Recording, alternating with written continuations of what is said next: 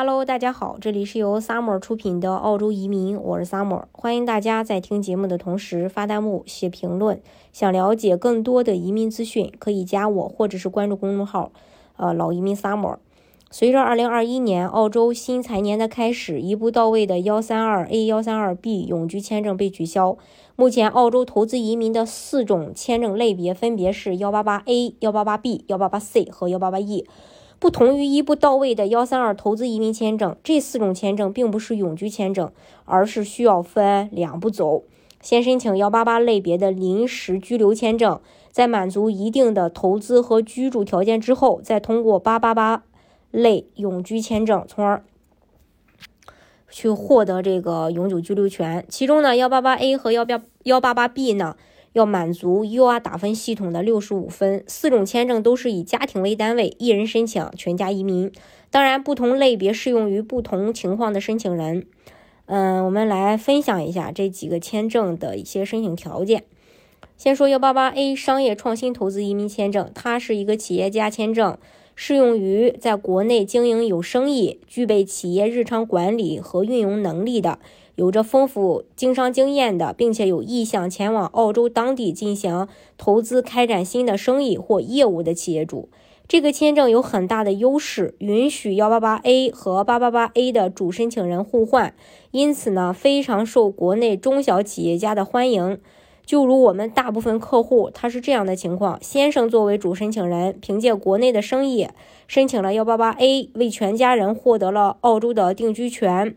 获批后，先生继续留在国内打理生意，而太太带着孩子前往澳洲开展新生活。孩子可以免费入读澳洲公立学校，而太太经营简呃呃这个经过简单的经营小生意，并作为申请人申请八八八 A 永居签证，从而获得全家人在澳洲的一个永久居留权。例如，你目前在国内有经营生意，并且年龄在五十五周岁以下。家庭净资产有一百二十五万澳币，并且公司成立至少两年，你个人或者你太太持股百分之三十以上，每年营业额达到七十五万澳币的水平，那么你有可能符合这个幺八八 A 投资移民签证。我们再说幺八八 B，这是一个投资者签证，适用于有从事各种投资活动，包括呃股票、债券、房产、基金和银行理财等产品。有卓越的投资能力和丰富的投资经验的申请人，需要你转移二百五十万澳币到澳洲，投资到移民局指定的投资产品组合中，并维持四到五年，需要承担一定的投资风险。同样的，这个签证允许配偶代替主申请人满足居住要求，以作为八八八 B 的主申请人，在满足投资和居住要求后，即可申请八八八 B。为全家人获得永居身份。假设你个人在股票、债券和房产投资方面有着多年的投资经验，并且在投资上获得了可观的收益，年龄在五十五周岁以下，家庭净资产达到二百五十万澳币的水平，那么你有可能符合资格来申请这个签证。再说幺八八 C 重大投资者移民，它是我们经常说的五百万澳币的投资移民。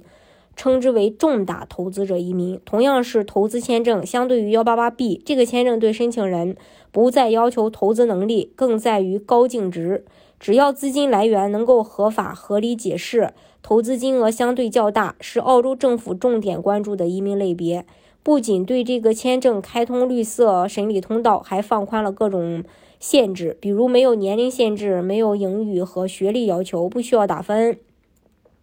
只要在规定的投资框架内至少投资五百万澳币，并持有四年，主申请人只需要满足一百六十天居住要求。如是太太代替主申请人居住，则每年居住满一百八十天。在满足投资和居住要求后，就可以申请八八八 C，为全家人获得永居身份。假设你和配偶名下净资产高达五百万澳币，能够合法合理解释其来源。愿意投资到澳洲并持有四年，并愿意承担一定的投资风险，每年可以到澳洲小住。再说幺八八 E，它是比较小众的，然后全球全年仅有六十一个申请人。幺八八 E 签证申请人需要有等同于雅思四个六的英语水平，同时要满足申请人能够拿出优质的创业创新项目，获得州政府的认可。才能进一步申请该签证。看起来门槛不高，但实际操作起来，能拿出被州政府或旗下孵化器青睐的项目计划书，就是这个签证的关键。当然了，幺八八 E 只是一个过渡签证，最终我们要拿到永居，还需要满足呃以下条件才能够去转八八八永居。嗯，首先连续持有幺八八 E 签证至少四年，其中在澳居住至少两年，并且澳保持州担保有效，包括公司营业额、澳洲本地人雇佣比例以及获得持续经济支持的能力。必须证明在澳洲有成功的创业活动，需要满足至少两个关键成功因素，或者一个关键成功因素加上三个次要成功因素。这是关于呃这一点。大家如果想具体了解澳洲移民政策的话，可以加我或者是关注公众号“老移民 summer”。